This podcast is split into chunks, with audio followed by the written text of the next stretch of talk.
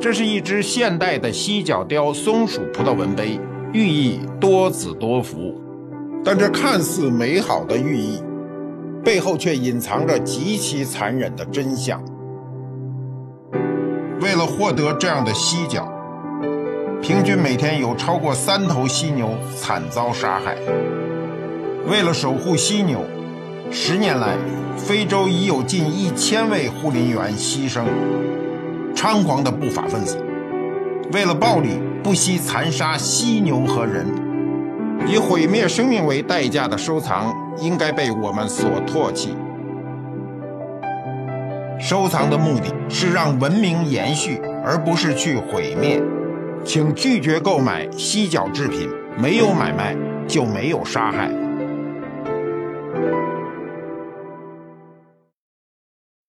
这里是非洲，这里是非洲南部，我们称之为南非。它以野生动物和钻石闻名于这个世界。我们就是为了野生动物来到了南非。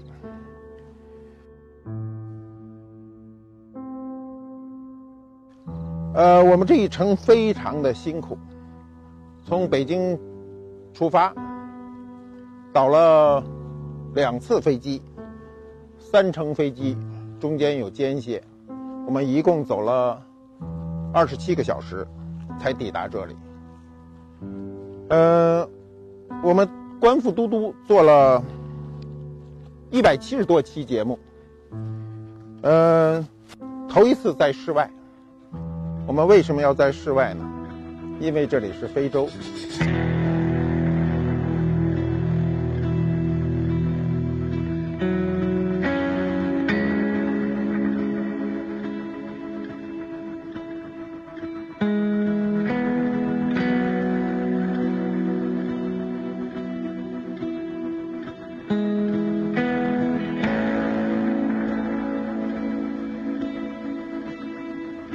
很多人很奇怪，我为什么来到非洲，并且到这样一个野生动物的保护营地来。其实我本身就是野生救援的一个公益大使。近些年，随着中国经济的发展和中产阶级的崛起，投资收藏品的人迅速增加，人们对象牙和犀角这种野生动物制品呢，兴趣会越来越大。由于不断扩大的这个市场呢，刺激了盗猎。刺激了走私和非法的贸易，这也直接导致了非洲大量的野生动物，如犀牛啊、大象等被残酷的猎杀。如果你没有亲眼目睹，你永远不可能了解真相。官复博物馆里所展出的艺术品当中，永远不会有新象牙和新犀角制品。我们不允许它出现。我们希望更多的人能改变以往的错误观念。提高野生动物保护的意识。没有买卖，就没有杀害。我们所处的这个地方啊，是野生动物保护营地，它叫什么呢？叫加布莱尼营地。这个动物保护营地的名字“加布莱尼”实际上是一头大象的名字。二十年前，一个四个月大小的小象。加布莱尼被群象抛弃，成为了孤儿。随后，他就被带到了这里。这里是濒危动物中心。经过工作人员的精心照料，加布莱尼恢复了健康。但工作人员要把他送回野外时，他却怎么都不肯。于是，动物保护者就在这里建起了一个动物保护营地，照顾加布莱尼。这个地方就被命名为加布莱尼。在这之后，这个营地吸引了很多的旅游者来近距离的接触、观察大象，为管理工作带来了资金。所以今天加布莱尼在保护动物领域非常知名。还有一个叫霍德斯布韦特的濒危动物保护中心。获得斯布韦特濒危动物中心呢，是一个非营利组组织，所有的资金都用于自然保护，以便保护所有的濒危物种能在这里继续生存下去。除此以外，保护中心还为各种动物的孤儿和生命的动物提供安全保护场所。同时也向全社会、向大众啊科普野生动物的保护的理念和知识。我们这一次到这里来，关注的重点是犀牛。我们先应该了解一下犀牛的生存状况。就在今年，二零一七年的二月十三日，第六十届世界新闻摄影大赛，他的获奖作品在荷兰。阿姆斯特丹揭晓，南非的摄影师的一部作品啊，叫《犀牛保卫之战》，获得了自然组啊一等奖。该作品呢，展现了猎杀犀牛的血腥和残忍。每一个看到这个照片的人，不知道你还有没有念头去收买这样的犀牛角制品？实际上，大部分的犀牛都生活在这块土地上，南非。尽管国际上禁止犀牛角交易的法案呢，在一九七七年就实施了，但在过去的四十年里，非常可怕，全球的犀牛数量下降了百分之九十五，使犀牛进入了一个濒危物种。过去的八年中，有超过六千头，占全球总数四分之一的犀牛被猎杀。那么，犀牛角的黑市价格相当高，与军火交易、人口贩卖和毒品一样存在高额利润，这也是盗猎者疯狂盗杀犀牛的主要原因。很多数据都表明，对犀牛角大量的需求来自于亚洲。我们听到这个消息很不自在，亚洲人。非常迷信犀牛角的药用功能，在越南会将犀牛角入药，用于治疗癌症和其他疾病。尽管1993年中国卫生部删除了犀牛角在中国药典中的一个药用标准，并禁止再用犀牛角制药，而且现代医学也已经证明，犀牛角实际上的成分就是角蛋白。类似人类的毛发和指甲，并不值得药物使用。中国以前的安宫牛黄丸就将犀角入药，但是在一九九三年之后，也都改为水牛角了。我们对犀牛角的药用价值的这种观念呢根深蒂固，所以在黑市上依然存在着非法犀牛角的一个交易。近年来啊。有研究人员结合两千年到两千一四年犀牛角在中国市场拍卖的数据和南非犀牛盗猎的情况，发现南非犀牛角盗猎与中国市场的拍卖数据是趋势相同的。这就是说，中国拍卖市场上交易额啊越往上走，南非市场的犀牛被盗猎的现象就越增加。直到现在啊。犀牛角在艺术品和古董市场上的交易，在西方是被人唾弃的，但是在东方情况就不完全一样。我们今天啊，我们对犀牛角的痴迷，最多体现在作为收藏品的投资价值上。我这儿有一份报告，这是2013年针对1800位居住在北上广深地区的高收入人群中的一个调查结果。百分之十一的受访者有意愿购买野生动物制品。报告中显示，他们对犀牛角的雕刻制品有投资的意趣。这份报告的结果与近些年的一些研究都显示出，犀牛角作为一种高价值、可长期保存的物品，对于那些出入非法贸易的圈子的人来说，具有很强的投资价值。尽管有官方干预，但黑市交易仍在继续。为了获得象牙和犀牛角，目前对大象和犀牛的偷猎数量已经达到了历史上的高位。令人震惊的是，连死去的犀牛也不得安生。在欧洲，有一些犯罪团伙专门窃取犀牛角，卖到亚洲市场。现在，许多博物馆已经把真角换成了假角陈列。要知道，很多博物馆的犀牛角。都经过了防腐处理，因此如果有人食用了从博物馆偷出的角，很可能会中毒。中国人对犀角制品的认知呢，大约是从明朝开始的。我们明朝末年呢，大量的使用犀角杯，呃，这一趋势呢，一直持续到清朝乾隆年间，这大约有二百年的时间，中国人对犀牛角呢是处于一种痴迷的状态。这个状态从文化的角度对我们的影响至深。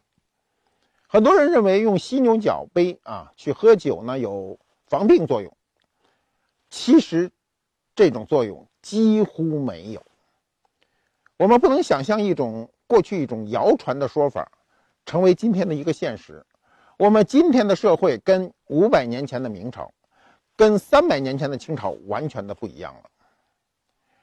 我们一说到犀牛啊，就会觉得很遥远，好像只有非洲才有，跟我们好像没什么关系。中国古代是有犀牛的，它存活了很长的时间，所以我们有很多关于犀牛的典故。三千年前，在殷商时代，野外遇到犀牛是个最平常不过的事情。呃，根据甲骨文的记载，当时的犀牛称之为“姒”，这个字儿写起来你看着很像“凶”字。它被捕杀以后呢，是被人食用的，所以在殷商的这个甲骨文中呢，有这样的记载。与杀伐相应的一个作用呢是防御。犀牛的皮很厚，它能抵抗住刀剑等兵器的攻击，所以它就用它，古人就用它制作盾牌、铠甲上的上等材料，一片一片的。所以这种防御材料叫犀甲。我们那时候的金属工艺呢，这个冶炼还不够发达，所以犀牛制的盔甲呢，很容易被应用到战争当中。呃，春秋战国时期的连年的战争呢，使犀牛难逃厄运。此时候有专门制作犀甲的工匠，这在《周礼》中都有记载。那么，在吴越春秋中呢，有这样的一个记载，说当时这个吴王夫差呢，就有十万零三千名穿着犀甲皮的这种勇士。我们想史书上的记载不一定准确啊，但是这个数据非常的大，我们就缩小到这个十分之一。那么当时的对犀牛的这个应用也是非常惊人的。那么到了宋朝的时候呢，呃，宋朝的京城啊，开封，它有两处皇家园林是古代最大的动物园。那么这两处皇家园林呢，它饲养着有狮、虎、熊豹、野马、羚羊、大象等等动物。特别是大象，当时最多的时候有四十多头，这在古书上都有记载。每一次御街演象的时候，都是轰动京城的盛事。你想想，那时候的人是没有现代的这种网络呀、视频呐，什么都看不到。我们今天看到的这个世界，大部分你都是通过现代的科技看到的，不是你亲眼看到的。可是，在一千多年前的宋朝，完全是靠亲眼你看到大象排列成队。走向街来，这种震撼，是我们今天的人很难感受到的。这时候的动物园里就有犀牛，在中国古代啊，犀角跟这些夜光珠等相提并论，因为只有皇帝和贵族才能享用这样的这个物品啊，所以历史上就有记载，这个使者呢将这个犀角呢这个进贡。我们实际上哈。到了汉朝的时候，犀角的数量就急剧减少。有证据表明，比如我们知道的湖南长沙马王堆汉墓中出土的那个犀角，已经是一个模型了，完全是用木头的替代。我们看到这种用木头替代的犀角，实际上是一种悲哀，就人类知道，由于我们的猎杀和贪婪，导致犀角啊，导致犀牛在那个年月就不断的减少。呃，犀角的历古代的，呃，犀角的用途在古代还跟酒文化有直接关系，所以犀角杯是用来喝酒的，不是用来喝茶的。呃，李商隐在唐诗中有这样一句非常著名，叫“身无彩凤双飞翼，心有灵犀一点通”。古人认为啊，犀牛这个犀角有一条白线，直接跟心灵沟通，所以叫灵犀。我们今天说两个人之间心有灵犀，就说他们心灵上是可以沟通的。由于这些诸多的文化现象，使犀角在皇家的贡品和达官贵人所青睐的奢侈品中呢，占有很高的地位。这个地位就导致犀牛今天成为濒危物种。古人说过啊，“蚌河蚌啊，蚌以珠抛体，象以齿焚身。”河蚌因为里头有一颗珍珠，就被人抛开了。呃，大象因为有这根名贵的象牙，招致杀身之祸。对于犀牛，也是这样。由于犀角成为人类最为青睐的这种奢侈品，所以导致犀牛成为了今天的一个濒危物种。历史上，在中国是有犀牛的，由于人类的无知和猎杀，它的数量就急剧减少。到后来，我们对犀牛的认知就越来越成为一个符号。到了清朝，离我们现在就很近了。南方各省官员为了使犀牛角成为自己的私有财产，就发出公告，不许民间呢乱捕犀牛，只允许官方猎杀。这样，犀牛就遭到了官方的这种猎杀。他们打死了犀牛呢，把当时的犀牛角锯下。然后多数进贡啊，巴结上司，腐败，呃，史书上有这样的记载：当时为了猎杀犀牛，一次出动官兵呢上千人。一百年前，一九一六年，一头双角犀啊，就是苏门答腊犀呢，被捕杀。一九二零年，一头大独角犀，就是印度犀。被捕杀。一九二二年，一头小独角犀爪哇犀被捕杀。在民国建立的头十年间，有记载的捕杀的犀牛只有大约十头了。那么从那以后，犀牛在中国的踪迹全无。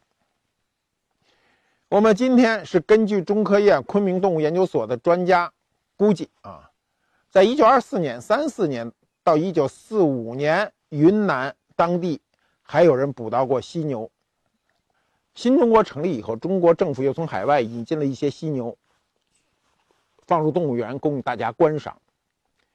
九十年后啊，我们今天从动物园看到的这些犀牛呢，都不是本土所生所长的犀牛。中国土生土长的野外环境中的犀牛一去就不复返了。今天，犀牛的这种濒危状态，应该让我们警觉。如果我们人类稍有一点疏忽，犀牛就在我们这一代人中，在这个地球上灭绝。那么我们来到的这个南非营地里，它是怎么保护犀牛的吗？在南非，犀牛角一直以来都是盗猎分子最为热衷的珍宝之一。在南非草原上的犀牛，更是频繁遭到武装盗猎者的捕杀和聚焦。偷猎者是通过全球定位系统和移动电话确定犀牛的位置，然后用枪射杀它们，然后再用斧子或链锯锯掉犀牛角。非常残忍的是，很多时候盗猎者在枪击犀牛之后，为了割下犀牛角，会把犀牛角连根连同半张脸从面颊上一起割掉，在犀牛脸上留下一个大坑，最终使犀牛失血过多致死。这个画面非常的惨烈。有的动物保护者为了使犀牛免受伤害，主动的用电锯啊将其麻醉以后把犀角锯掉。你们说，我们对此是应该喜还是应该悲呢？动物保护者在犀牛的牛角上开始装入了卫星定位装置，这个芯片保证了它在这个星球上的移动能够迅速观察到，以便巡逻员可以持续追踪犀牛的行踪。芯片发出的信号通过卫星呢，它到了控制室，使这个犀牛在一个地点停留过久或者停止不动的时候，就会引发警报，巡逻员就立刻出动调查原因。我们今天就是录节目的当天，我们很早，天还没亮就起来了。我们听了专家给我们讲述了所有的应该注意的事项，然后早晨八点钟就出发了。有专家迅速找到了这个犀牛。直升飞机在高高空中盘旋，然后利用它的麻醉枪注入麻药。犀牛很奇怪，巨庞大的一个身躯只需要三毫克的麻醉剂，它就能轰然倒地，而一个大羚羊居然需要十二毫克。啊，它从体量感上完全不是我们想象的那个样子。那么，我们跟着天空盘旋的直升飞机抵达现场，迅速的参与的这个活动。呃，一开始专家告诉我，给了我一管眼药，说犀牛麻醉以后要保护它的眼睛，第一要把它蒙上，第二要把两只眼睛上都点上眼药。他点了一只，让我点了一只。我点那一只的时候呢？说心里话，心里还是有点恐惧的。我觉得他眼睛能看见我啊。犀牛的眼睛很小很小，但是你近距离的时候还是比你的眼睛大，有这么大个儿。涂上眼药以后，马上就用布把他的眼睛蒙起来。专家告诉我们说，这个他的这种麻醉是很轻度的，他还有感觉，还能看见你。他说到这儿的时候，我就比较紧张啊，所以在涂上药以后呢，迅速就用布啊，用。布把他的眼睛蒙起来，一系列的工作，从提取 DNA 到剪耳上的标记，呃，到锯掉它前面锐利的那个角，把角锯下来一截儿是为了保护它，也保护其他的犀牛。那么，在整个过程中，前后一共只有二十几分钟，我们每个人啊都非常的紧张，看几十个人为此工作，最后要让他。这个苏醒的时候，专家告诉我，你把这一管药剂推进去，这个药剂就这么大一点儿比手指头还要细，扎在他的耳朵上已经扎好了。我轻轻一推，我觉得非常轻松，直接就推进去了。推进去以后，大概在一两分钟时间内，他马上就会苏醒。所有的人都迅速撤离，上车上去，上了安全地带。然后这个犀牛就在一分多钟的时间内，晃晃悠悠就站起来了。自个儿跟刚才的状况，我看都差不多，晃晃悠悠的，直直至走到了密林的深处。嗯，参加这样一次非常紧张啊、刺激的一次活动，对我们来说只是一次参与。但是那个专家告诉我，他已经有三千次这样的经历了。三千次就意味着有三千只犀牛啊得以安全的检查。我们这次来到南非啊，还和反盗猎部队见了面。呃，其中有个小伙子叫 Simon 啊，非常瘦，跟我年轻的时候。他为什么是反盗猎部队呢？因为他跑得快。他说，呃，每一次他都要冲在前面，他还不能带武器。很多盗猎者是有武器的，所以他随时都可能有生命危险。都是这些人为保护我们的非洲的物种，保护我们这个地球呢，而冲锋在前。我们看了这一次演练，我跟着他，啊，在草丛中穿穿越，那只训练有素的反盗猎犬，就是我们所说的警军犬呀、警犬等等，啊，在草丛中急速穿行，最后终于找到了呃虚拟的那个对象。有数据表明，在过去的十年中，有超越一千名反盗猎部队的成员在执行任务中呢牺牲。这个数据呢？真让我们痛心。这个数据表明反盗猎任务有多么艰巨。我们看到这些反盗猎部队的人呢，我们心里还是充满了敬意的。这些人没有很高的工资，在这样艰苦的情况下，在明处啊与盗猎者呢形成尖锐的对抗，这种对抗可能殃及自己的生命。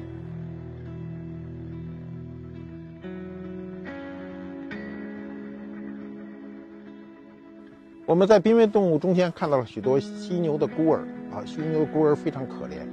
每一个犀牛的孤儿的背后都是一个悲剧。比如有个小犀牛啊，当年救助的人发现它的时候呢，它非常的伤心，在它妈妈身边发出了阵阵的哀嚎。不知道它妈妈为什么躺在血泊当中一动不动，无论它怎么呼唤，它妈妈都不回应。那么这头母犀呢，它头上那个角已经被盗猎者割走了。护林员赶来的时候，盗猎者逃离了现场，这个犀牛妈妈永远的离开了这个世界。那天起，这个小犀牛就成了孤儿，它只有三个月大。三个月大的小犀牛要救助它非常的麻烦，它要喝奶，它孤独，它要有人陪伴。它跟人一样，它是有情感的。如果你没有人陪伴他，他可能就在悲痛中死去。所以很多的这个志愿者，很多很多陪伴者，愿意陪伴小犀牛，让它度过它的一生中最黑暗的那一夜。比如我看到一个小犀牛，哈，它没有尾巴。呃，工作人员告诉我们啊，说这个小犀牛当时呢是它母亲被猎杀，它就趴在它身边，呃，不吃不喝。这时候。非洲的猎犬已经冲过来了，把它尾巴都咬断了，它就是命悬一线。护林员发现它的时候呢，从可以说是从猎犬的嘴中把它夺下来的。那么到了濒危动物保护中心呢，救助它，给它医伤，呃，护理它，陪伴它度过了一夜又一夜。犀牛跟人一样。他是有情感的，他目睹了他母亲的这种惨烈的去世，对他心中有极强的阴影，所以人类需要很长的时间才能让他从阴影中走出来。我们在濒危动物中心看到了很多救助的小犀牛，有几个月大的，有一两岁的，他们今天活的那个环境应该说很不错了，但是他们如果能重归自然，需要有漫长的路要走。人类。哺育出来，或者说人类救助下的这些小犀牛，它在野外的生存能力会很弱，所以放归野外对今天的人类来说呢，也是一个很大的难题。我们这次的行程明显的感觉到，南非人对犀牛的情感就像我们中国人对大熊猫的情感一样，犀牛给他们带来的灵感和民族的自豪感是我们有目共睹的，就像大熊猫给我们带来的自豪感。我的这次非洲之行给我带来了很大的震撼。我们过去对非洲的理解呢，都是停留在视频上，停留在电视节目上。但我们这次跟非洲大自然亲密接触，看到这么多动物啊，其中我们刚来的第一天，犀牛还向我们的车发起了进攻，顶了我们一下。呃，每个人都很紧张，每个人在他顶的那一刹那都很恐惧，但是不。影响我们对犀牛、对非洲大地的这份热爱。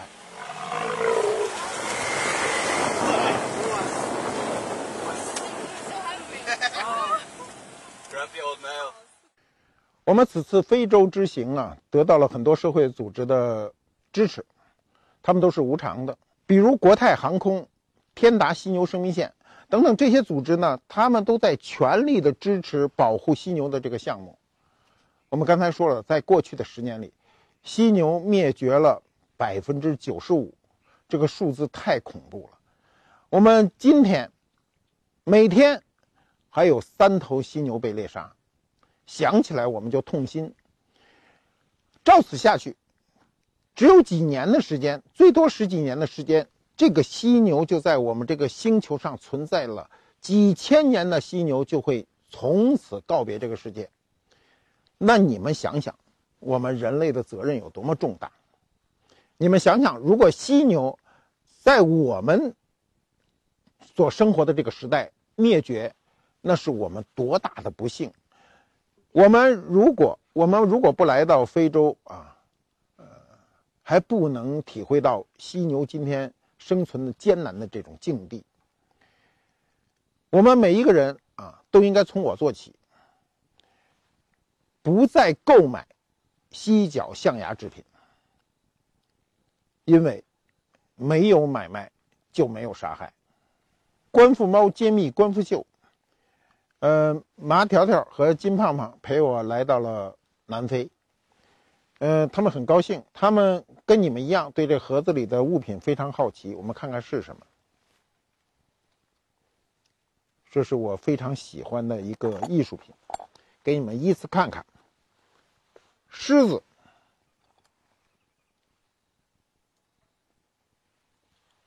今天的主角。犀牛，犀牛，非洲野牛，非洲野牛，我们也遇到了它，体格非常大。非洲豹，非洲豹，再有就是大象。这五个动物被称之为非洲五霸。人类在徒手的时候，面对它们束手无策，只能被它们猎杀。你想猎杀它，门都没有。中国历史上春秋有五霸，啊，非洲呢，现在此时此刻，非洲大地上依然有这五霸的身影。但是，我们稍一懈怠，这五种动物都可能在地球上消失。这件东西设计的极为精巧，它是个拼图形式啊。拼出的图形呢，就是非洲。这是非洲的版图。这件艺术品的设计啊，一流。看看，这是非洲，非洲五霸。我们来到了非洲，才对这些动物有所了解。我们过去对它的了解只限于书本上。我们看到了大象，成群结队的大象，在你面前的时候，那种庞然大物感，那种让你内生生出畏惧和。尊重感，只有你身临现场才能体会到。野牛，非洲野牛，跟我们生活中所遇到的黄牛完全不同。非洲野牛的脚非常的大，它的体态也非常的大。我们近距离观察它的时候呢，尽管它是个牛，依然非常恐惧。据说它很轻松的可以顶翻汽车。犀牛，我们此行受到了它一次友好的攻击。为什么说友好的攻击呢？它是非常适度的，警告我们不要靠近它，因为它正在谈恋爱。啊，谁谈恋爱的时候都不希望别人靠近，因为你会搅局啊。狮子，非洲狮子，狮子在草原上是比较懒散的，因为它想吃的时候就可以捕获到猎物。他们会在阴凉地儿呢歇息，跟我们观复猫一样，非常的自由自在。观复猫在观复博物馆中的领地，正如非洲狮在非洲草原的领地一样，它们都寻求一种生活中的自在，愿我们的人类给予它们这种自在。